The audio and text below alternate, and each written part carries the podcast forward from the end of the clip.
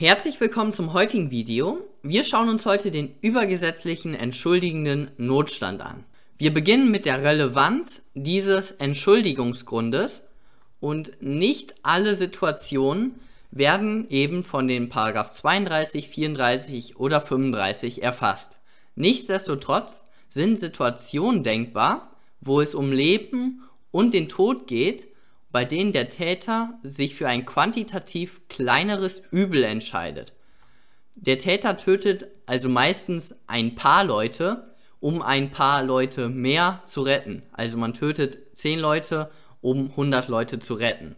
Jetzt der wichtige Hinweis für die Klausur. Und für die Klausur ist dieser Entschuldigungstatbestand, Entschuldigungsgrund wohl kaum relevant aber man sollte ihn mal gehört haben, weil er könnte in einer Hausarbeit vorkommen.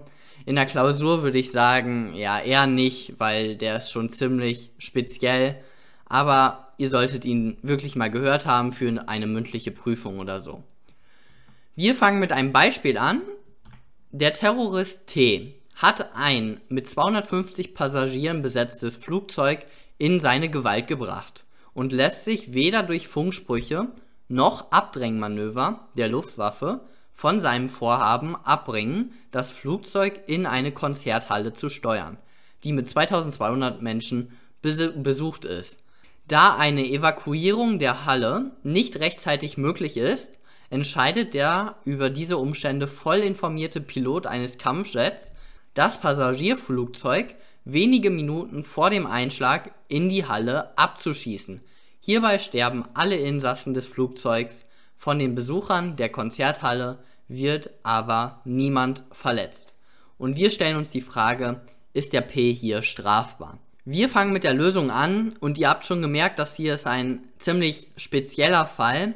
Wir fangen mit dem Tatbestand an und da ist natürlich der Paragraph 212 zu bejahen. Ganz unproblematisch, der Schuss des Piloten P war kausal für den Tod der, äh, wie viele, 50 Passagiere dieses Flugzeuges und natürlich auch den Terrorist. Dann kommen wir zu der Rechtswidrigkeitsebene und fragen uns, wie sieht es denn mit der Nothilfe aus? Bei der Nothilfe müssen wir sagen, die Nothilfe ist nur gegen den Täter möglich und hier wurden ja aber auch die Passanten getroffen und daher ist die Nothilfe zu verneinen. Wir hatten ja bei der Notwehr gesagt, Verteidigung ist nur gegen den Angreifer möglich. Und hier ist eben Nothilfe, ist natürlich auch nur gegen den Täter, also nur gegen den Angreifer möglich. Und hier werden auch Passanten, also andere Passagiere, ähm, getroffen und getötet. Deswegen ist er hier mit Paragraph 32 nicht zu rechtfertigen. Der rechtfertigende Notstand scheidet auch aus, weil das Leben ein absolutes Rechtsgut ist Abwägung Leben ist weder in qualitativer noch in quantitativer Hinsicht möglich. Und daher kommen wir schon zu der Schuld und fragen uns, wie sieht es denn mit einem entschuldigenden Notstand aus?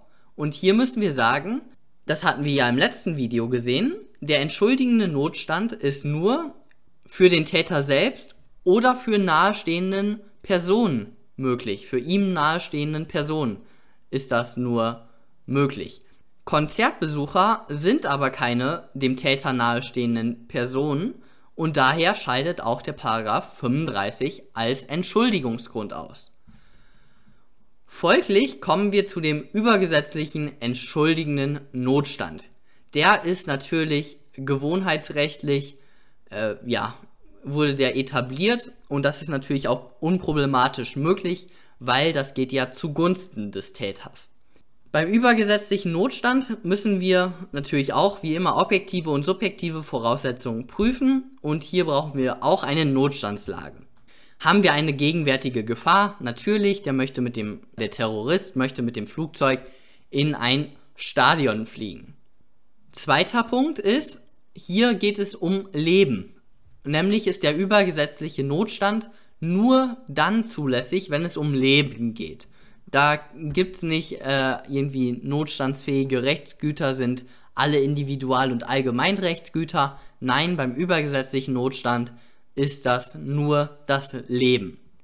Dann Zweiter Punkt ist die Notstandshandlung und die muss natürlich wie immer erforderlich sein.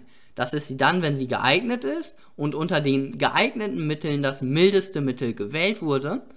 Und das mildeste Mittel ist natürlich hier der Abschuss, weil es gibt keine anderen gleichwirksamen Mittel. Es hat, es wurde alles probiert, abzu, äh, den irgendwie abzufangen, den irgendwie äh, mit Funksprüchen äh, ja, zu überzeugen, von der Tat abzulassen. All das hat nichts gewirkt.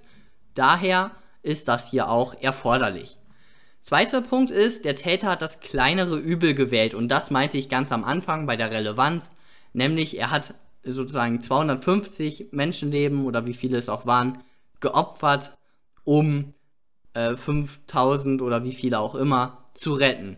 Also er hat das kleinere Übel gewählt dann natürlich, das ist noch ein wichtiger Punkt, die Gefahr darf nicht auf einen bislang nicht gefährdeten umgeleitet werden. Der, der Täter darf also nicht Gott spielen. Das bedeutet, wir haben ja das Weichensteller-Philosophie-Problem. Also ein Zug rast auf fünf Personen zu und ihr habt jetzt die Möglichkeit, die Weiche zu ändern, so dass der Zug auf eine andere Person rollt dann wird eben nur eine getötet, aber fünf rettet ihr. Dann wären wir bis zu diesem Punkt, wären wir dann komplett durch gewesen. Also der Täter hat das kleinere Übel gewählt, hätten wir auch Plus gesagt. Dann aber dieser Punkt.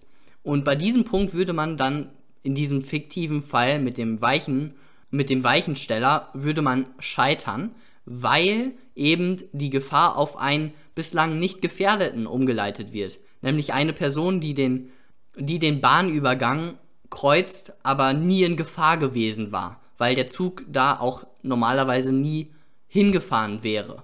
Daher wäre in diesem Weichenstellerproblem würde man hier rausfallen. In unserem Fall, also dem mit dem Flugzeug, da fallen wir natürlich hier nicht raus, weil die 250 Passagiere an Flugzeug, die sind natürlich schon gefährdet. Also man spielt nicht Gott, man sagt nicht, ihr sollt sterben und die anderen sollen gerettet werden, sondern alle sind in Gefahr und man entscheidet sich eben für das kleinere Übel, indem man die 250 bereits Gefährdeten erschießt, um die 5000 äh, auch Gefährdeten zu retten. Vierter und letzter Punkt ist Paragraph 35 Absatz 1 Satz 2 StGB analog. Also diese Voraussetzung zieht man noch hinzu, Nämlich der Täter darf natürlich die Situation nicht selbst geschaffen haben, äh, sonst wird er natürlich nicht hier entschuldigt. Dann die subjektiven Voraussetzungen und das war's dann auch schon. Also ihr müsst wirklich nicht viel zu diesem übergesetzlich entsch äh, entschuldigenden Notstand wissen, nur eben, dass er existiert und vielleicht, dass er ja nicht im Gesetz geschrieben ist, sondern äh, ja einfach der existiert und das ist auch möglich, weil das zugunsten des Täters ist und ansonsten ist er meiner Meinung nach wirklich nicht klausurrelevant. Perfekt, das war's dann auch schon von dem heutigen Video. Kommentare könnt ihr wieder unten da lassen und wir sehen uns beim nächsten Mal. Bis dann.